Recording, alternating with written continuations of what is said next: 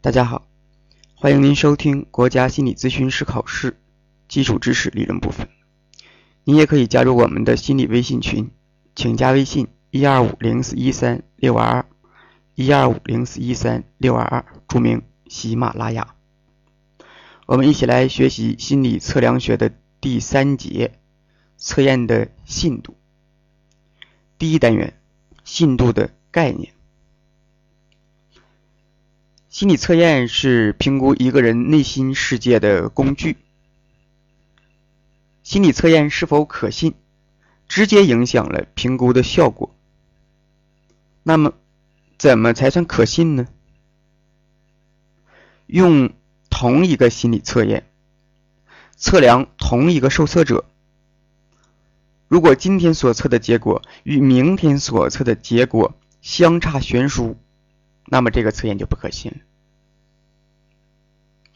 如果几次测验的分数大体相同，那么我们就可以说这个测验的稳定性很高，可信，也就是所说的信度高。所以可以用重复测量所得结果的一致程度表示测验的可信度，这就是信度。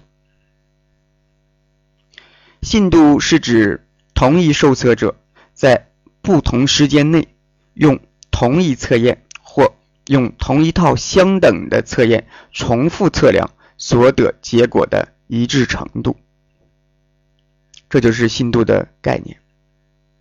信度是同一受测者在不同时间内用同一测验或用同一或用另一套相等的测验重复测量所得结果的一致性来表示信度。简单来说，就是什么是信度呢？指的是一致性。信度啊，只受随机误差的影响，随机误差越大，信度越低，而系统误差产生恒定效应，因此。不影响信度。那么什么是随机误差呢？所谓随机误差呀，是指那些我们没有办法去预测、没有办法去控制，但是它就会啊偶然间出现的这些个因素。那么由于这些因素的出现，就会使测量产生偏差。这些因素，那么我们叫做随机误差啊。这些因素所引起的误差，我们就叫做随机误差。什么叫做系统误差呢？系统误差指的是测量工具本身带来的一些瑕疵啊，一些原因引起的测量的误差。那么所有的测量啊都会产生误差的，这个误差也是不可避免的。也就是说，你去测量呃长度、重量或者其他的因其他的这个事物，它都会得到一个一个一个真分数。所以真分数就是这个真正的值。但是呢，我们所得这个值，由于测量工具本身的原因啊，我们作为一个人，我们这种主观性都会得到一个另外一个主观的值。那么我们真正得到的值是什么呀？是真分数加上这个主观的值。那这个结果就是我们测量的结果。我们知道这个结果和真分数是不一样的，所以我们所有的测量不可能啊，或者说。极极大多多数情况下是不可能得到这个真分数的，为什么？因为我们这个主观因素必然是存在的。我们会一个预估值，比如说你去测量一个长度啊，你拿着一支铅笔，标准化的一支铅笔，你放在这儿，你说我知道这多长？这支铅笔呃规定规定呢是十二厘米啊，这个是规定的值，它就是十二厘米嘛。但是你当你拿尺子去测量的时候，你就会发现它的结果不是十二厘米，它会在呃厘米与厘米之间，啊毫米那个位置，它会有一个预估值，这个预估值，它其实会产生误差的，它不是一个真分数的值，这就是误差。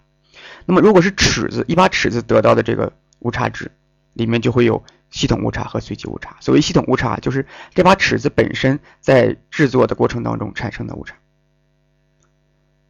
这是啊系统误差。随机误差呢啊，比如说你这天的心情啊心情不好，或者是心情过于好，或者是其他的原因，随机产生的，那这些那么这些呢，呃就是随机误差。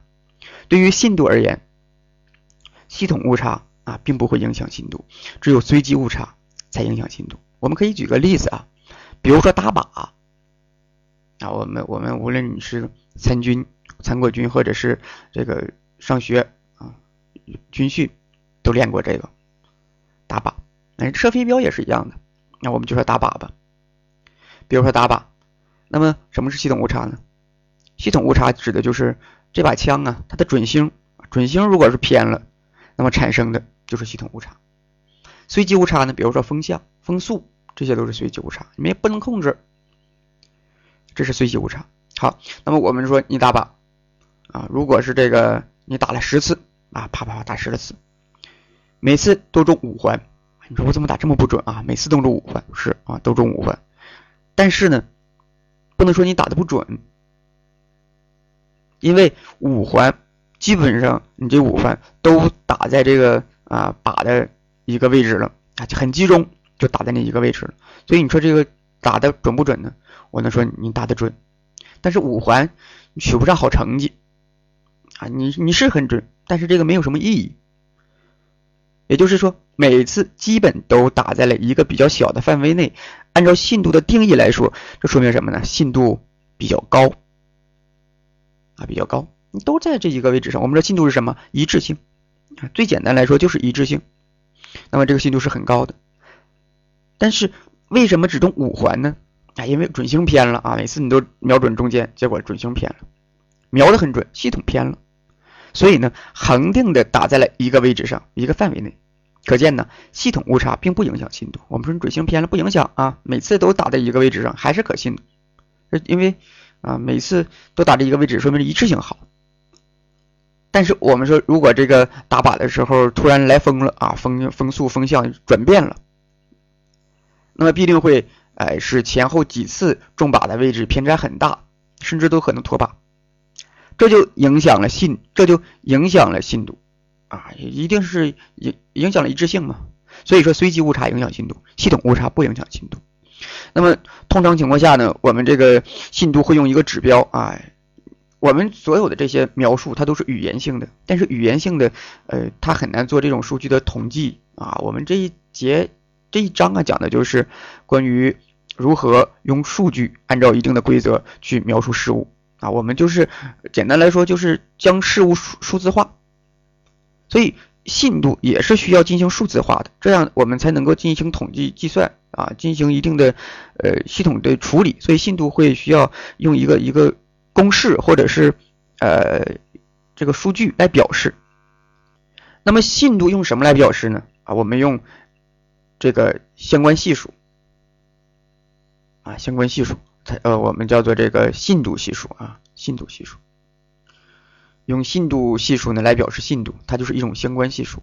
所谓相关系数啊，就是测量啊，测量两个结果，然后通过这个相关系数的这个计算公式啊，测量这两个结果之间的这种相关，还有正相关、负相关等等啊。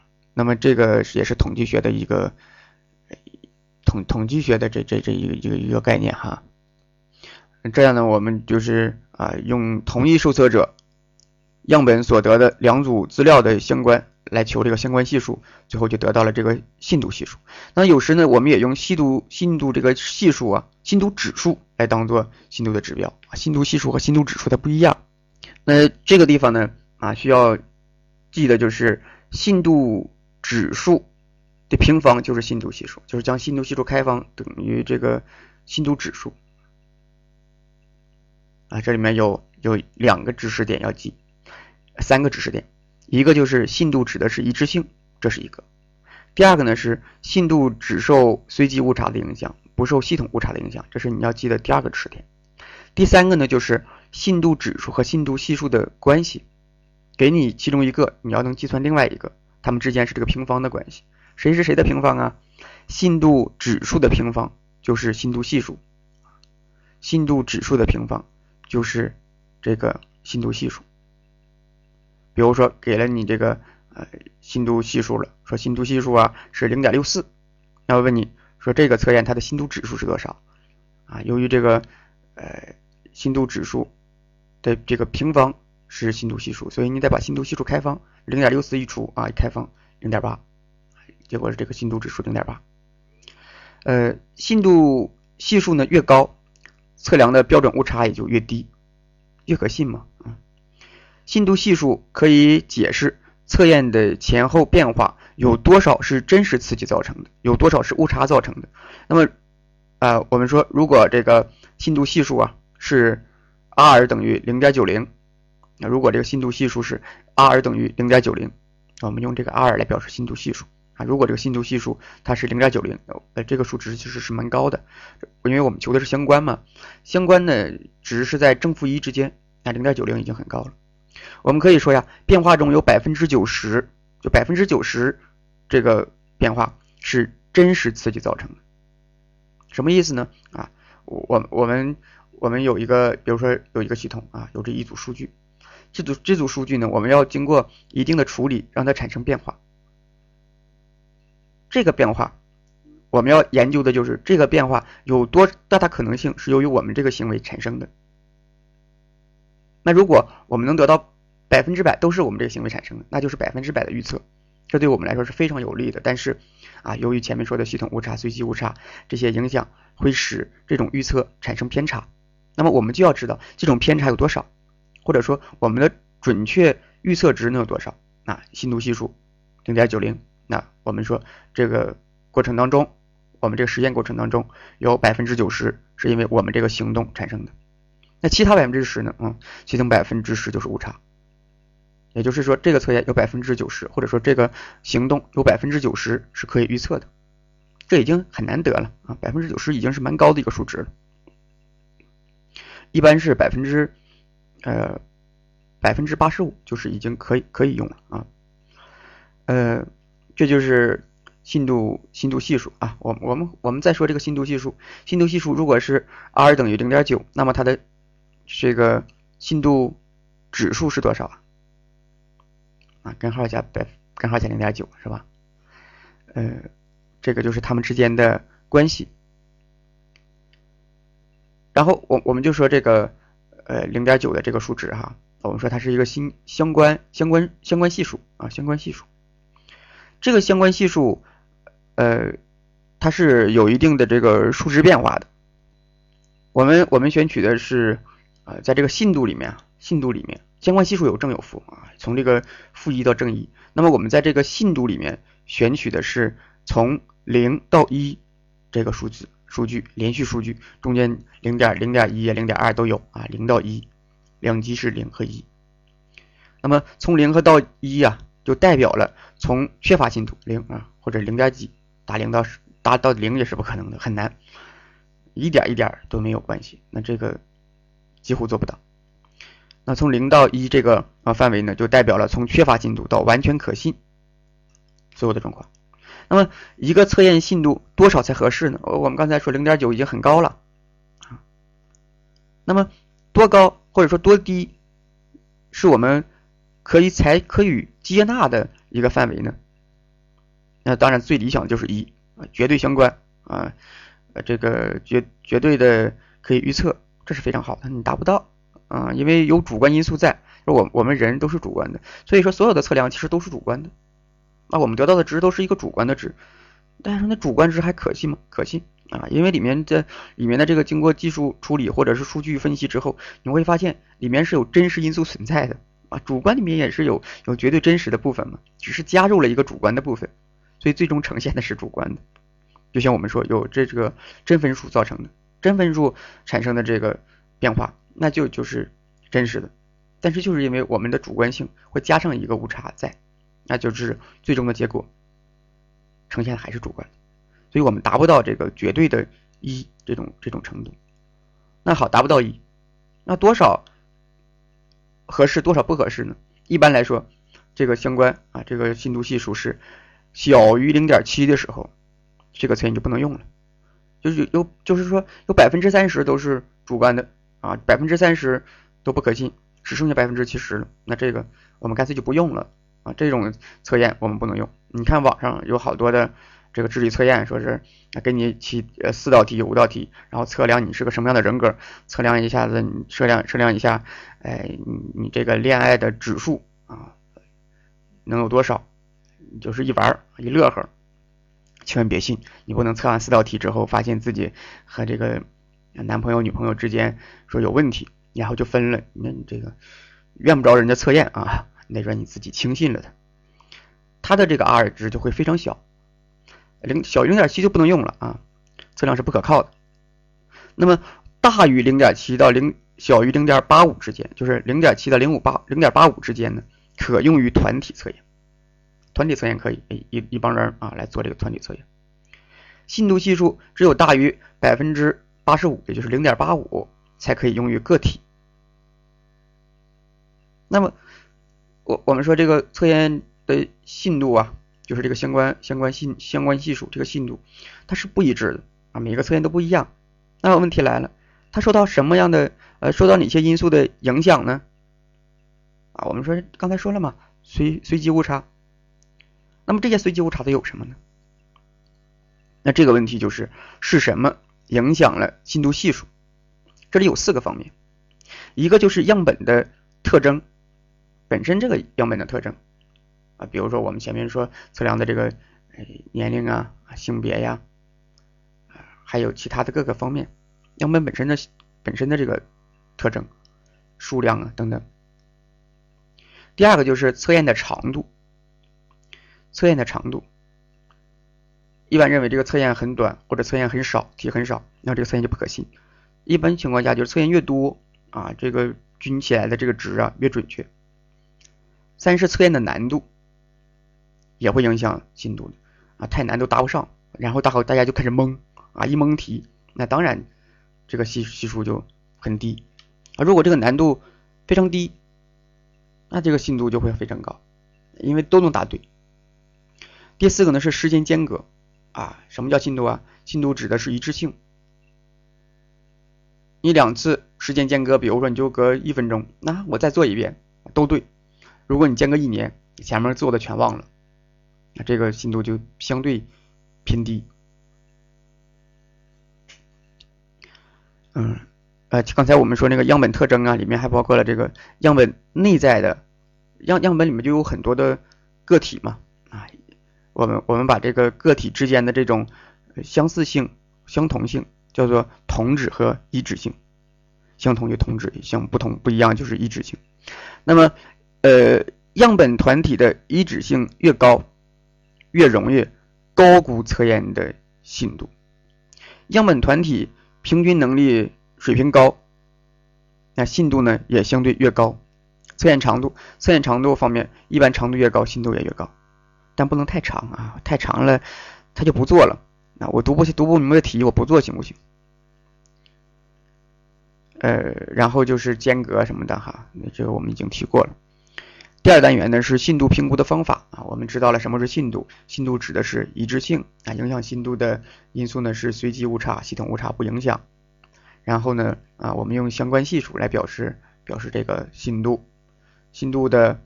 啊，分值一般是到零点八五才可以用于个体，零点七到零点八五之间用于团体，零点七小于零点七就不用了。呃，那么用什么来评估这个信度呢？我们得用一些方法来评估信度啊。这里有四种方法：重测信度、副本信度、内部一致性信度和评分者信度。我们有这种四种评测的方式，得到了四种四种信度。呃，什么叫做重测信重测信度呢？重测信度啊，也叫做稳定性系数，就重新测一遍，然后测求这个一致性，重测再测一遍，这个很好理解，也叫做稳定性系稳定性系数。这个地方很可能出这种多选题啊，给你一个啊，说是再测一遍如何如何，让你去让你问你说这是什么哪种信度？选项中就有重测信度、稳定性系数这两个呢都要选上。计算方法呢是采用重测法，使用同一测验，在同样条件下对同一组受测者前后两次实测，求得两次实测的这个两次实测的相关系数。时间间隔呢一般是两周到四周啊。我们前面说了，时间间隔太长啊，会影响这个信度的。太短呢，又会只是又会将这个信度啊过于提高，都不太准。所以呢，间隔一般是两周到四周啊。嗯，如如果说这个间隔最长，也不要超过六个月啊，不能超过六个月。这就是重测信度啊，重测信度。那第二个呢是副本信度，副副本信度啊又称为等值性系数，等值性系数。重测信度呢是稳定性系数，副本信度呢是等值性系数。它是以两个等值但题目不同的测验来测量同一群体。啊，前面呢这个是。时间上有间隔啊，我们用同一个测验，在时间间隔不一样啊，有一个时间间隔之后再测一遍，然后看它的一致性。这个呢是呃没有时间这这个问题，后面一会儿我们会说也有时间上的啊。这个呢主要是指呃副本不一样的，就是两两套测卷两套题，但是这两套题是等值的啊，它的意义是一样的。然后呢呃测量这个同一群体。然后求得啊受测者在两个测验上得分的相关系数，这个相关系数呢就代表了副本信度的高低。副本信度呢反映的是测验在内容上的等值性啊，内容上的等值性，故呢又称为等值性系数。对于有些测验建立副本并不容易，重测信度啊，我们前面说考察的是时间上的跨度啊，一般不要间隔六个月，时间上的这种。一致性，我们叫做稳定性，因为过了一段时间，看有多大的变化，一个人一一个测验，或者说呃做了这个测验之后，这个结果有多大的变化，我们就知道这个测验它的本身的稳定性好不好？稳定性系数。呃，副本信度呢，考察了测验跨形式的一种一致性，即等值性。好，呃，重测信度，它测的是稳定性，副本信度测的是形式上的这种等值性。除了在时间呃，除了这个时间一致性和形式一致性的这种测验之外呢，我们还要考察测验能够测量相同相同内容或者特质的程度，这个叫做内部一致性信度。有两种内部一致性信度，一种呢叫做分瓣信度，另一种是同质性信度。同质性信度，分瓣信度指采用分瓣法啊估计所得的信度系数。具体方法呢，是在测验后将测验项目分成相等的两组，通常采用这个这种奇偶分组法，即将测验题目按照这个序号排啊，排完之后呢，有单数有双数，分成两两份然后呢，计算这两份测验之间的相关，相关度越高，表示这个信度越高，或者叫做内部一致性越好越高。测验内容的一致性或测验内部。所有题目的一致性的程度，也就是同质性信度。然后是这个评分者信度，评分者信度呢，用于测量不同评分者之间所产生的误差。一般要求在成对的受过训练的评分者之间，其平均一致性要达到零点九以上，才能够认为这个评分是客观的。啊，这个是关于信度的评定方法，四种：重测信度、副本信度、内部一致性信度和这个呃评分者信度。重测信度呢，测量的是跨时间的这种稳定性；副本信度呢，测量的这种这个是跨形式啊，叫做跨形式的一致性，叫做这个等值性啊啊，就是不一不一样的版本，但是意义是一样的。我们要看。这种测验，它本身的这种等值性。第三个是内部一致性信度，指的是这一套测验测验它这个内部一致性好不好啊？有两种，一种呢叫做分瓣信度，用这个奇偶的奇偶的这种形式啊分瓣；另一种呢是同质性信度，同质性信度，这都是内部一致性信度。最后呢就是评分者信度啊，测量这个评分者之间它的这种一致性，一般是零点九以上。这就是这一一节啊所要谈的关于信度的内容啊。关于信度的这一部分，呃呃这部分内容呢并不是特别的多啊。我们再回顾一下啊，这一节呢就主要是谈了测量的这个信度，为什么要有信度啊？呃，因为你要评估这个测验有没有意义，有没有效。或者说这个测验可不可靠。那么如果是测测验这个呃评估这个测验可不可靠啊，我们要需要的就是一个概念叫做信度。什么是信度呢？信度就是一致性啊，一致性。呃，一个测验不同人来测，那会怎么样？一个测验一个人来测，间隔一段时间又会怎么样？我们来测来考察这个测验到底啊可不可信？那么也就是重新测一次。